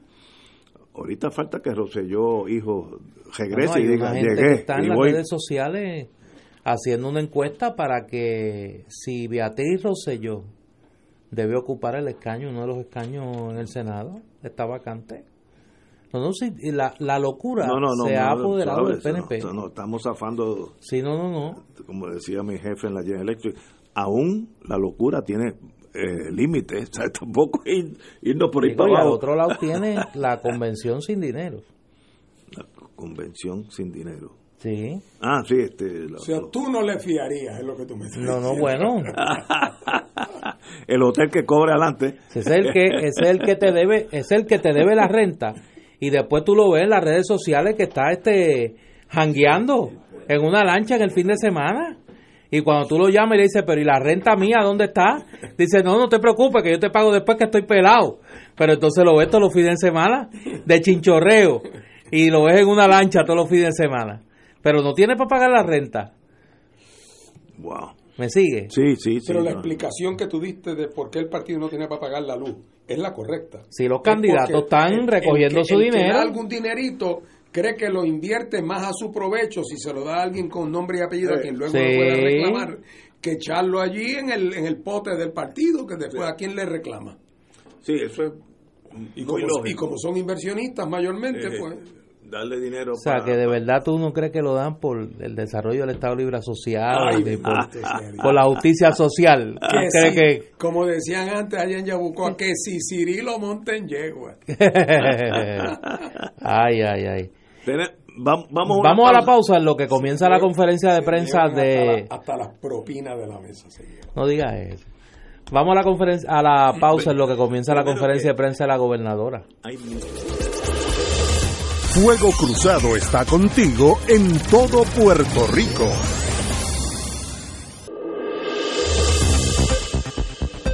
Y ahora continúa Fuego Cruzado.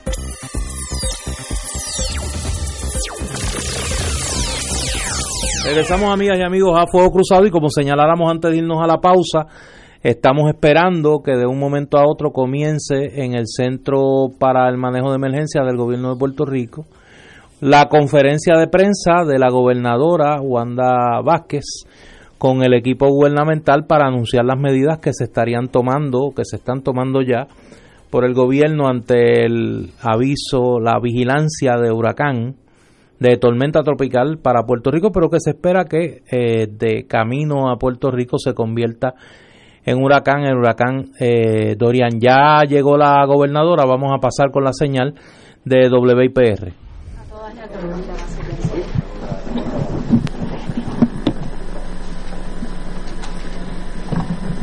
En la tarde de hoy, gracias a todos por estar aquí en este importante momento donde queremos informar al pueblo de Puerto Rico cómo el gobierno se ha ido preparando para una temporada de emergencia como la que estamos viviendo por los pasados dos años.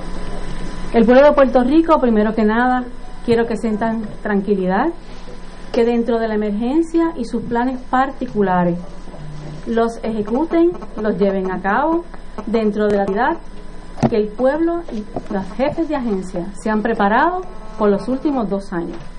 Así que la experiencia de María ha sido una gran lección para todos, no solamente para nosotros en carácter personal, sino también para el gobierno de Puerto Rico.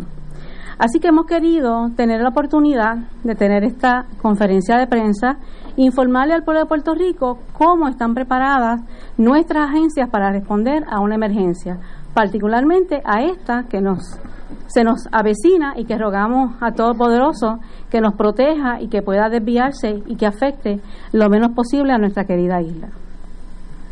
Primero que nada, quiero informarle al pueblo de Puerto Rico que hemos firmado una orden ejecutiva declarando una emergencia a nivel local.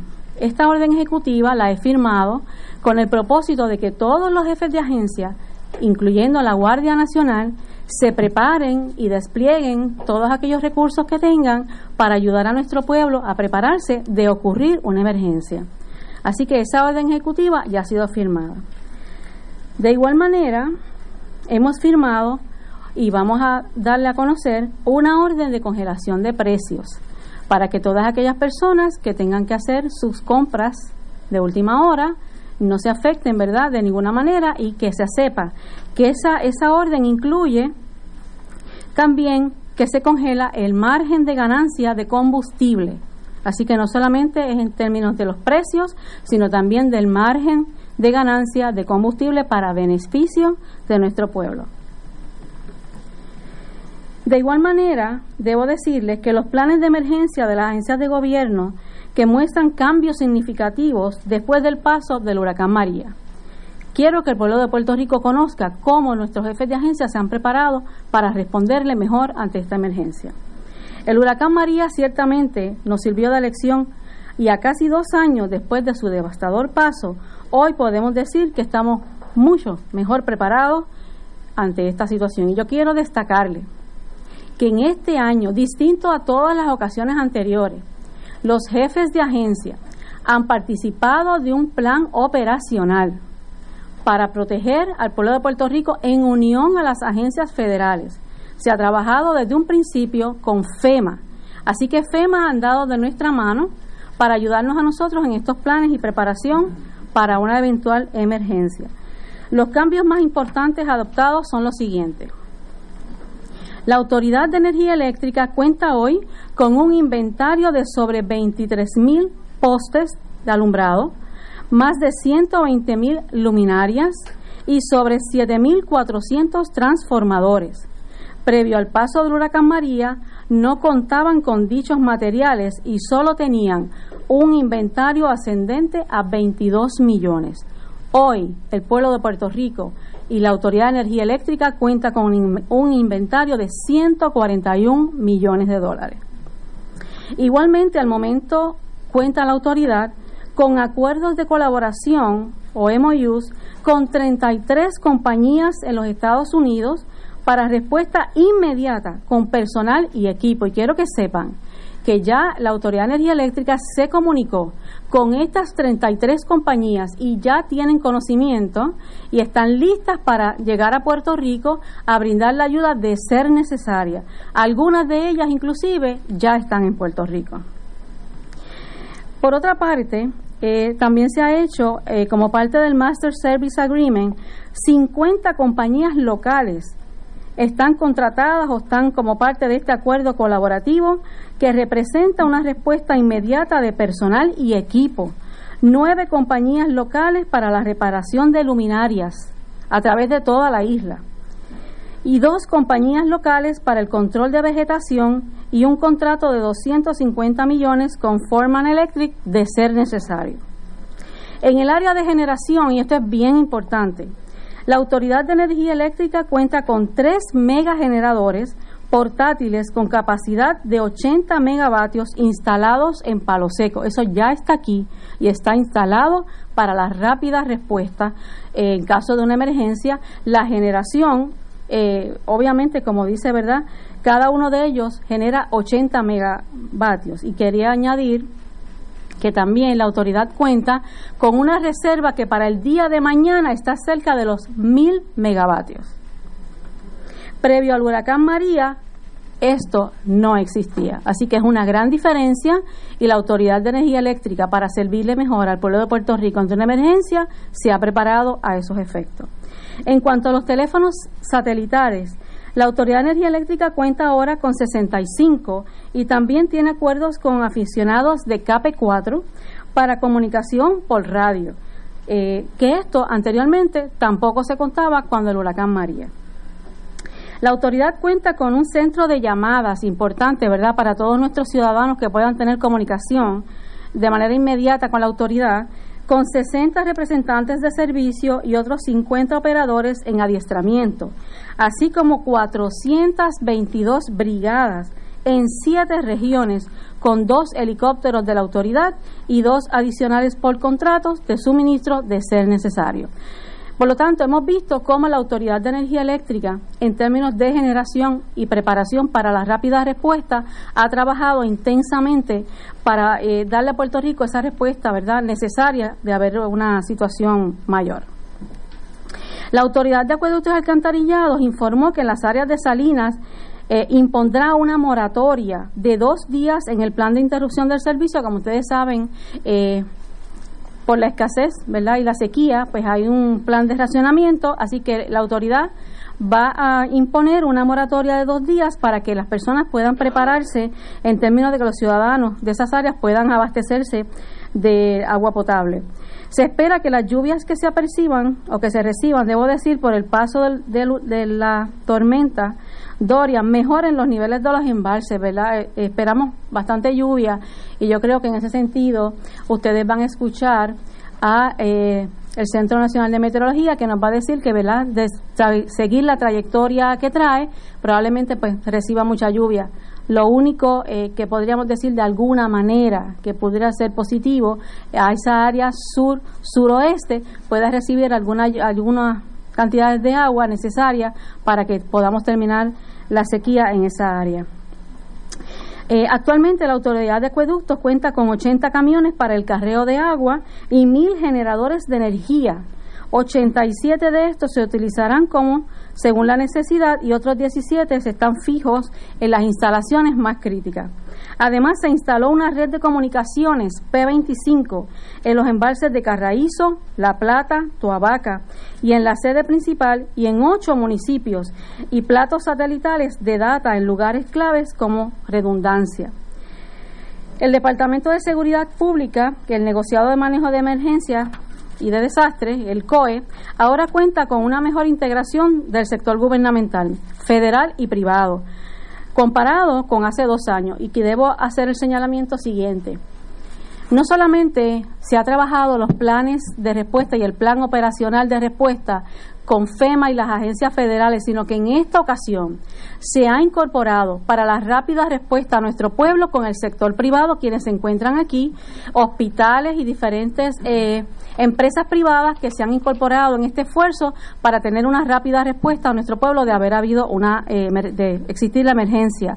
De igual manera, el sector religioso, con grandes acuerdos a través de toda la isla para la rápida suministro de alimentos y provisiones que sean necesarias, también se ha hecho, y empresas privadas de esa localidad, que después quizás más adelante le puedan dar detalles, manejo de emergencia. Hoy día se instalaron radios de 100 vatios en diferentes municipios para la Policía de Puerto Rico y el Cuerpo de Bomberos, además de un high frequency en la Guardia Nacional y teléfonos satelitales en zonas y oficinas de manejo de emergencia. Con relación al negociado de la policía, la policía cuenta con generadores eléctricos, teléfonos satelitales y el equipo necesario para prestar servicio y que dentro de las 48 horas previo al evento atmosférico, el comisionado de la policía se reunirá con sus comandantes. Sabemos que, ¿verdad? Según se ha, notificado en el informe de las 5, estamos cerca de las 72 horas. Así que una vez tengamos las 48 eh, horas previos al evento, el comisionado de la policía se reunirá con los comandantes para impartir las instrucciones y dentro de las 24 horas antes al paso inminente se suspenderán los días libres y los días de vacaciones a toda la policía para que se restablezcan turnos de 12 horas. El negociado de emergencias médicas instalaron generadores eléctricos en los tres despachos regionales y en uno de los locales donde están las antenas de comunicación para poder seguir operando a cabalidad durante cualquier evento. También se cambiaron las antenas de comunicación a unas que tienen más potencia y mejor recepción. Y es importantísimo, ¿verdad?, para cualquier emergencia que tengan nuestros ciudadanos como resultado del paso de cualquier situación eh, de emergencia. Igualmente se revisaron todos los planes operacionales de emergencia y se trabajaron con los anejos de los mismos. Se hizo en colaboración con HHS, que es el Departamento de Salud Federal, el Departamento de Salud de Puerto Rico y la coalición de hospitales. El negociado de bomberos, las 94 estaciones de bomberos cuentan con cisternas de agua y generadores eléctricos. El personal activo es de 1.496, de los cuales 1.277 son bomberos. La flota, la flota vehicular incluye 147 camiones de extinción de incendios, cuatro grúas y una unidad marítima. Con relación a las telecomunicaciones, ha habido un, gran avance y nos hemos preparado de una manera que todos sabemos y recordamos todavía cuánto tiempo estuvimos padeciendo de la falta de comunicaciones. Así que en ese sentido, eh, el servicio antes dependía de la energía eléctrica y, verdaderamente fue un gran dolor de cabeza y una situación mm, muy terrible, ¿verdad? Que no podíamos comunicarnos ni siquiera con nuestros familiares. Hoy hay menos dependencia de los postes de energía eléctrica, ya que se han soterrado mil millas adicionales de fibra óptica, más se llegó a un acuerdo con energía eléctrica para energizar con prioridad los lugares donde el servicio es indispensable. Se triplicó la cantidad de generadores eléctricos que ya están en Puerto Rico con sus permisos correspondientes. Hay mayor inventario de postes y piezas en almacenes que son nuevos de acuerdo se trabajó con los acuerdos de roaming para que los proveedores respondan a la mayor brevedad ante una emergencia que perdamos la comunicación. Y por último, UIN con FirstNet que permite dar prioridad al gobierno en la red en momentos de emergencia. Es un sistema de comunicación donde una vez los jefes de agencia, los alcaldes, puedan tener comunicación directa y prioritaria en caso de una emergencia. Ese acuerdo se llevó a cabo con FirstNet. Son microondas portátiles que ofrecerán cobertura de servicios de telefonía celular y 250 radioaficionados que estarán disponibles para el manejo de emergencias en los municipios. El Departamento de Salud para atender las emergencias causadas por eventos naturales, el Departamento de Salud ha certificado a más de 2.000 profesionales de la salud que están autorizados para completar certificados de defunción, documentación de causas de muerte y mortalidad relacionadas a cualquier desastre. Cuentan además con una aplicación EMAR Resource que provee estatus de los hospitales, como el censo de las camas, la capacidad de las utilidades, el oxígeno, los suministros, los médicos, entre otras. Ese tipo de comunicación no existía cuando María. No había forma de saber dónde estaban los recursos, dónde había la capacidad de los hospitales, dónde había oxígeno, a quién le faltaba, eh, inclusive la atención de los médicos. Hoy, con esta aplicación, la comunicación es directa para el servicio de nuestros ciudadanos.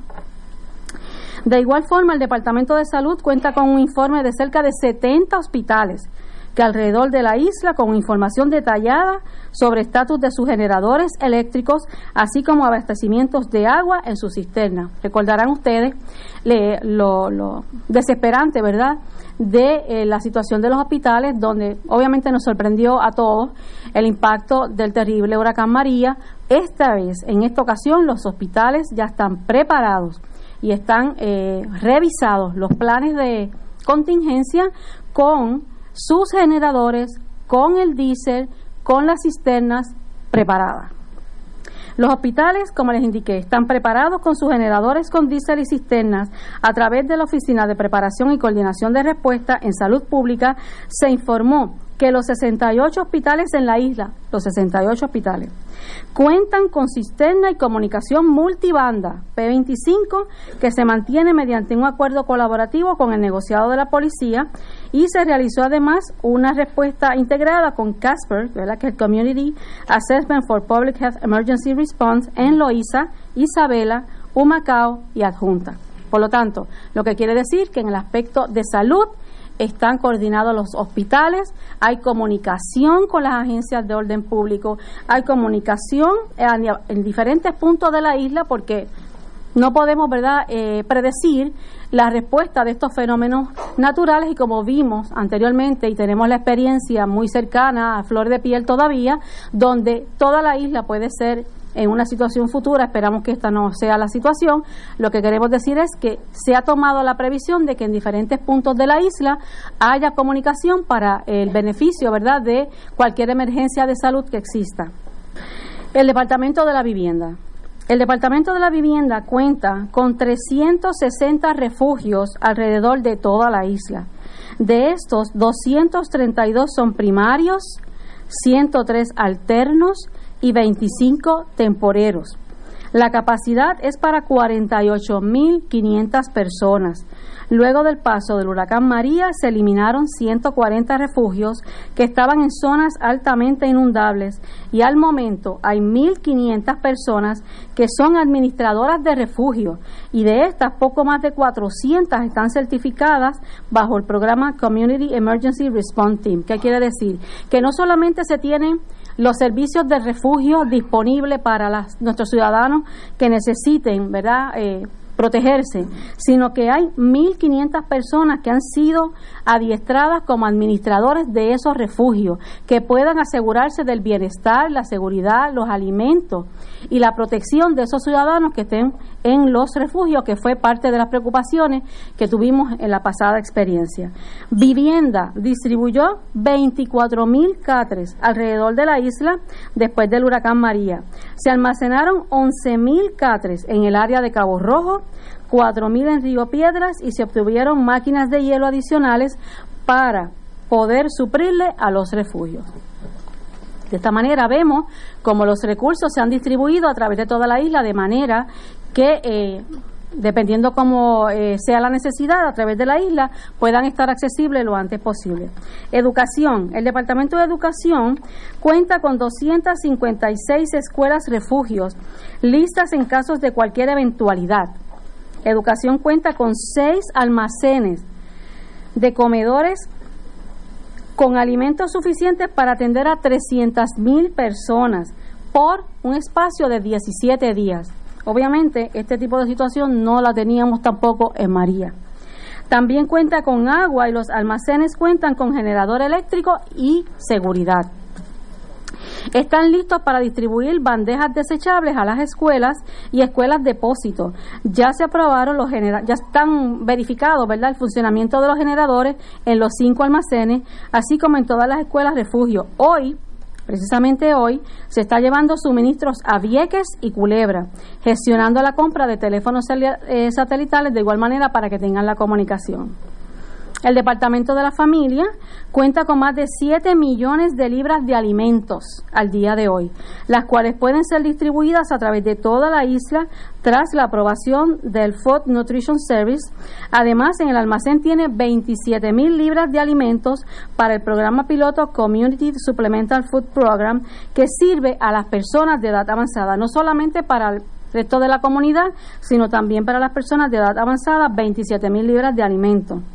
Eh, tras el paso del huracán María, el Departamento de la Familia adquirió con fondos federales una nueva flota de vehículos para la distribución de alimentos que consta de tres camiones, 12 vanes de carga, dos jeep, una van de pasajeros y una RAV4, lo que significa que no solamente se tienen los suplementos, los suministros de alimentos, sino también cómo vamos a transportarlos a los lugares donde se necesiten.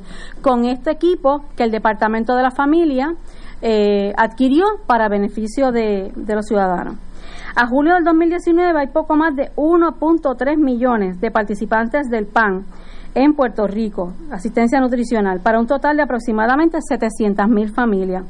Los depósitos de los beneficios del PAN perdón, son entre el 4 y el 22 de cada mes, por lo que a esta fecha todos los participantes han recibido sus depósitos para el mes de agosto. Transportación y Obras Públicas ha hecho toda la coordinación estatal para llegar a los municipios aquellos recursos que sean necesarios en la eventualidad, esperamos que no sea necesario, eh, cuando haya situaciones con los puentes, derrumbes, zonas inundables, ya el Departamento de Obras Públicas eh, Estatal ha coordinado con los municipios proveerles de ese recurso.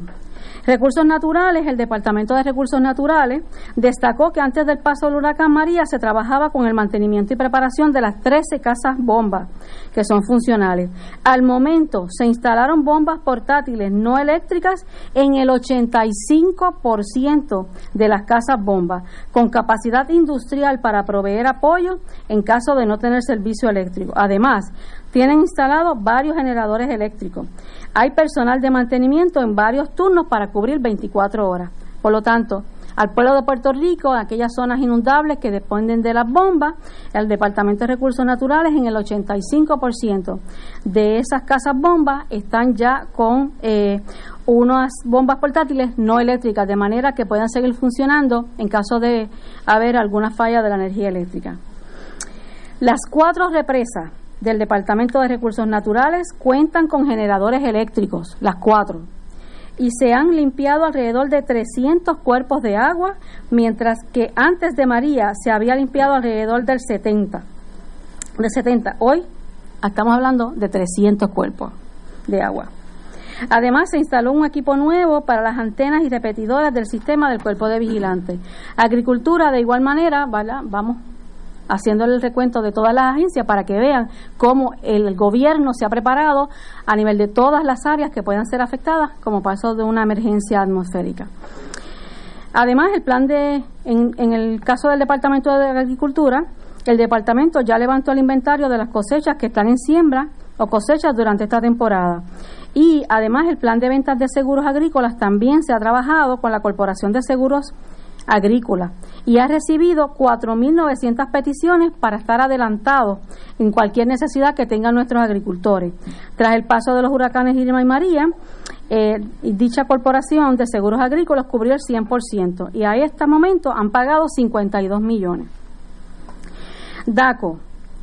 DACO informó que al 23 de agosto se cuenta con abastos de 30 días de gasolina regular 44 días de gasolina premium y 39 días de gasolina diésel y 128 días de gas licuado. Turismo hizo ya eh, toda la coordinación con las 154 hospederías, operando sobre 12.800 habitaciones. La tasa de ocupación actual a esta fecha es del 70%.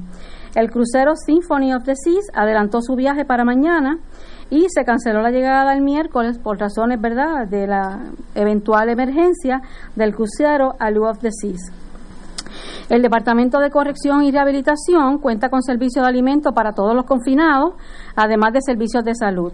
También se mantendrá informado a los familiares sobre los horarios de visita y los programas de servicio con antelación al juicio. El negociado de transporte y otros servicios públicos destacó que tras el paso del huracán tuvieron problemas en las plantas de distribución de diésel y gasolina por la falta de energía. Hoy cuentan con puntos de encuentro con los distribuidores de gasolina y diésel para evitar cualquier contratiempo. Es decir, ya se, eh, con la experiencia vivida, ya se hicieron las coordinaciones para tener estos puntos de gasolina y diésel para poder suplir a transporte y todos los servicios públicos.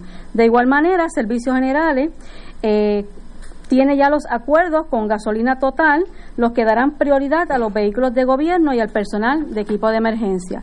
Los puertos, previo al paso del huracán María, la autoridad de los puertos no contaba con herramientas, vehículos, materiales o equipos. ¿verdad? Una situación muy triste, ¿verdad? Porque nos cogió sin, sin ese tipo de, de el equipo necesario para una respuesta rápida para nuestros ciudadanos. Al momento se implantó un programa de mantenimiento y se procura tener repuestos de aceite, filtro y todo el equipo necesario. Aerostar, importante, ¿verdad? El aeropuerto. En esta fase, Aerostar ya activó su plan interno que contempla la coordinación con agencias federales y estatales y posteriormente con, con los concesionarios, líneas aéreas y demás componentes y están reabasteciendo las plantas generadoras resguardando el combustible adicional. Transporte Marítimo sostendrá una reunión con el Coast Guard a las 11 de la mañana para determinar los cambios en horarios de acuerdo a las inclemencias del tiempo. Al momento hay cinco lanchas disponibles, dos de pasajeros, dos de pasajeros y carga liviana y una de pasajeros y carga pesada. Hoy se llevó toda la carga a Vieques y parte de la y parte de la carga de Culebra. Mañana en la mañana se llevará la última carga a Culebra, así que se aseguraron nuestros ciudadanos de Vieques y Culebra que tengan los suministros incluyendo gasolina y diésel. Ya eh, casi finalizando, el Departamento de Hacienda informa que cuenta con la reserva necesaria para poder atender cualquier eventualidad eh, y que el sistema Suri nunca en pasadas situaciones de María nunca colapsó, se estableció un sitio alterno en caso de desastre para los sistemas de información, es decir, que la situación que ocurrió con relación al Departamento de Hacienda para la rápida respuesta a los empleados públicos y cualquier desembolso que sea necesario está contemplado. Es importante que los empleados públicos sepan que eh, Dada la notificación que se dio esta noche por el Centro Nacional de Meteorología, la nómina será adelantada para el miércoles en la mañana. Ya para el miércoles van a estar disponibles. Eh, con relación a WIPR, se informa que tiene el generador con combustible suficiente para una semana y que están listos para las transmisiones. Y de igualmente, el Departamento de Justicia realizó todas las coordinaciones con los fiscales en las diferentes fiscalías con la Policía de Puerto Rico para responder ante cualquier necesidad. Solamente en este momento me restaría decirles que el Departamento de Educación eh, hemos dialogado con el Servicio Nacional de Meteorología y vamos a dar instrucciones para que las clases a los estudiantes mañana van a estar hasta la una de la tarde. Es importante que los padres tengan conocimiento de que el horario se adelantó dos horas. ¿Por qué? Para que puedan no solamente ¿verdad? hacer los arreglos, sino para que los maestros tengan el tiempo suficiente para asegurar la propiedad y aquellas escuelas que son refugio se puedan preparar para recibir a todas aquellas personas que eh, vayan a ser trasladadas a estos refugios. Señoras y señores, vamos a una pausa, continuamos con Fuego Cruzado, vamos a hacer unos comentarios breves de, de lo que acaba de decir la señora gobernadora y yo creo que estamos mucho más preparados que con María. Eso lo, eso, dice eso lo veremos en los próximos dos o tres días. Vamos a una pausa.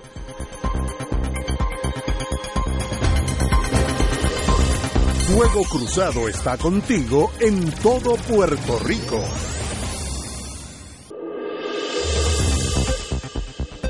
Y ahora continúa Fuego Cruzado.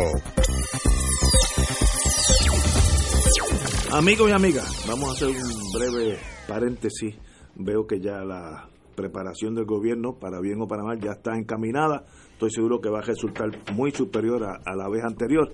Eh, y tenemos aquí dos amigos. Adolfo Muy importante, perdona, Ignacio, antes de pasar con, con nuestros queridos visitantes, dos cosas.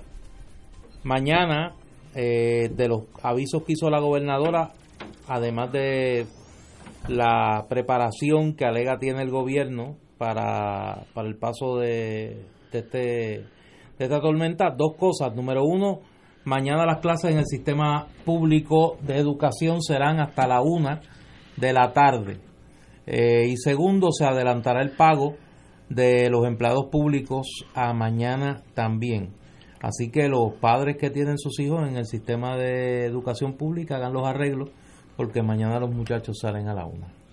Tenemos con nosotros Adolfo López y Rafa Carrasquillo y vamos a hablar de Puerto Rico Triunfó, un librito de fotografías extraordinarias del el levantamiento que hubo en Puerto Rico hace ya unos meses, donde cambió el gobierno eh, debido a, yo creo que esta masa humana. Mejores, mejores fotos no existen.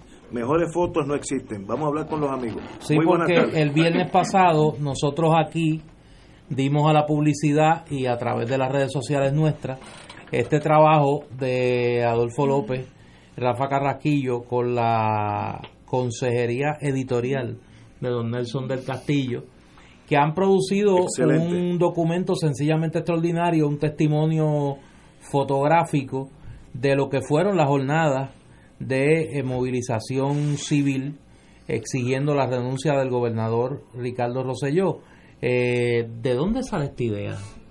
Mira, es uno de los fotógrafos, este, Víctor Virriel, me llama y me dice, mira, este, yo tengo fotos de, todo esto que ha pasado, este, eh, ¿qué podemos hacer? Y yo, bueno, déjame ver qué podemos hacer. Y me comunicó con Adolfo y le digo, mira, mira, podemos hacer una publicación de 48 páginas con fotos, prepárate un resumen, conceptualízate la portada, este, para entonces llamar al, al, al que diseña las portadas para que haga un diseño y reunirnos para que nos entreguen la foto. Y ahí empezó el operativo hace cuatro semanas atrás.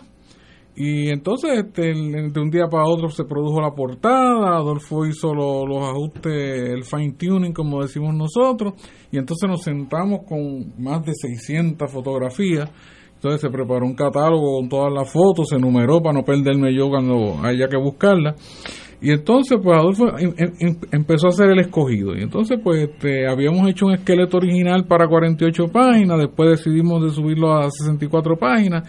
Y ahí, pues fuimos llevando eso por tema y por fotos hasta que hicimos la primera, el primer muñequito, como digo yo, de 64 páginas. Y entonces, este, de ahí en adelante, pues empieza uno con el fine tuning. Y entonces ahí entró en acción este Nelson del Castillo a, a revisar textos. Y entonces. Este, ¿Cuántas fotos hay? Hay más de 100. Hay eh, aproximadamente 107 fotos, me parece que yo conté. No me atrevo a decirte exactamente que son 107. Sí, este. Eh, ¿El lector qué va a encontrar?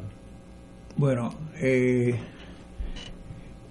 Fundamentalmente, eh, nosotros quisimos conceptualizar este trabajo para que fuera una memoria gráfica.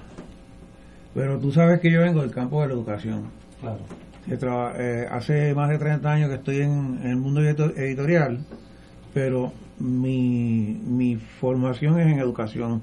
Yo fui maestro en el sistema público, en elemental, intermedia, superior, y luego fui principal de escuela de Nueva York eh, por ocho años y regresé a Puerto Rico a trabajar en una escuela de enseñanza en inglés en, Isla Verde y de ahí pasé a trabajar en Agrogil. Pues todo mi, mi trasfondo de educación lo llevé siempre al campo editorial. Y en este caso tenía que ser un proyecto que un poco este, sirviera para captar esas dos semanas a base de esas imágenes, reflejándolo por tema, pero con el, propósito de que fuera un, un instrumento de colección, de captar ese periodo a base de los temas según eh, el pueblo se fue manifestando. Eh, así que en la conceptualización había que tener una introducción que resumiera eh, por qué ocurrió eso. Pensamos que debería tener una cronología y entonces la organización de la fotografía es temática, es decir, según el tipo de, expresión que el pueblo escogió. Eh, claro, lo más obvio es el pueblo en las calles. Eh, a, lo, a, lo, largo de esas dos semanas, definitivamente, más de un millón de puertorriqueños se tiraron a la calle. O sea, quizá la gente se, se concentra en el, en, el, en el día 22, la, toma del expreso, como, pudiéramos decir. Pero el resto de las ocasiones, todas las noches en distintos pueblos, mira, para decirte, el día eh, de la marcha en San Juan, que era el miércoles, la que convocaron este... Eh, los artistas. Los artistas yo estaba en Cataña, tuve dos horas esperando la lancha, by the way. Eh, es importante que la conciencia que tenía el gobierno de que no quería cooperar, había una sola lancha de San Juan a Cataño y se tomaba media hora en ir y volver. Yo estuve más de dos horas esperando, pero extraordinariamente un grupo de madres jóvenes de los caseríos de Cataño, mientras esa fila enorme en espera de la lancha estaba, sacaron una manifestación con sus niños por ese todo ese bulevar de Cataño. Eh, para mí eso fue extraordinario. Eso no se cubrió, la prensa no nadie lo cubrió. Pero es como ese pueblo se tiró a la calle para expresarse. Nosotros tratamos de captar esto, pues, temáticamente, eh, según las diferentes expresiones cogimos las manifestaciones en, en, el, en el viejo San Juan, eh, tomamos la expresión corporal, toda la creatividad que se le ocurrió a la gente para manifestarse. En los carteles. Eh, el, el, pueblo habló a través de esos carteles, eh, de las pancartas. perdón.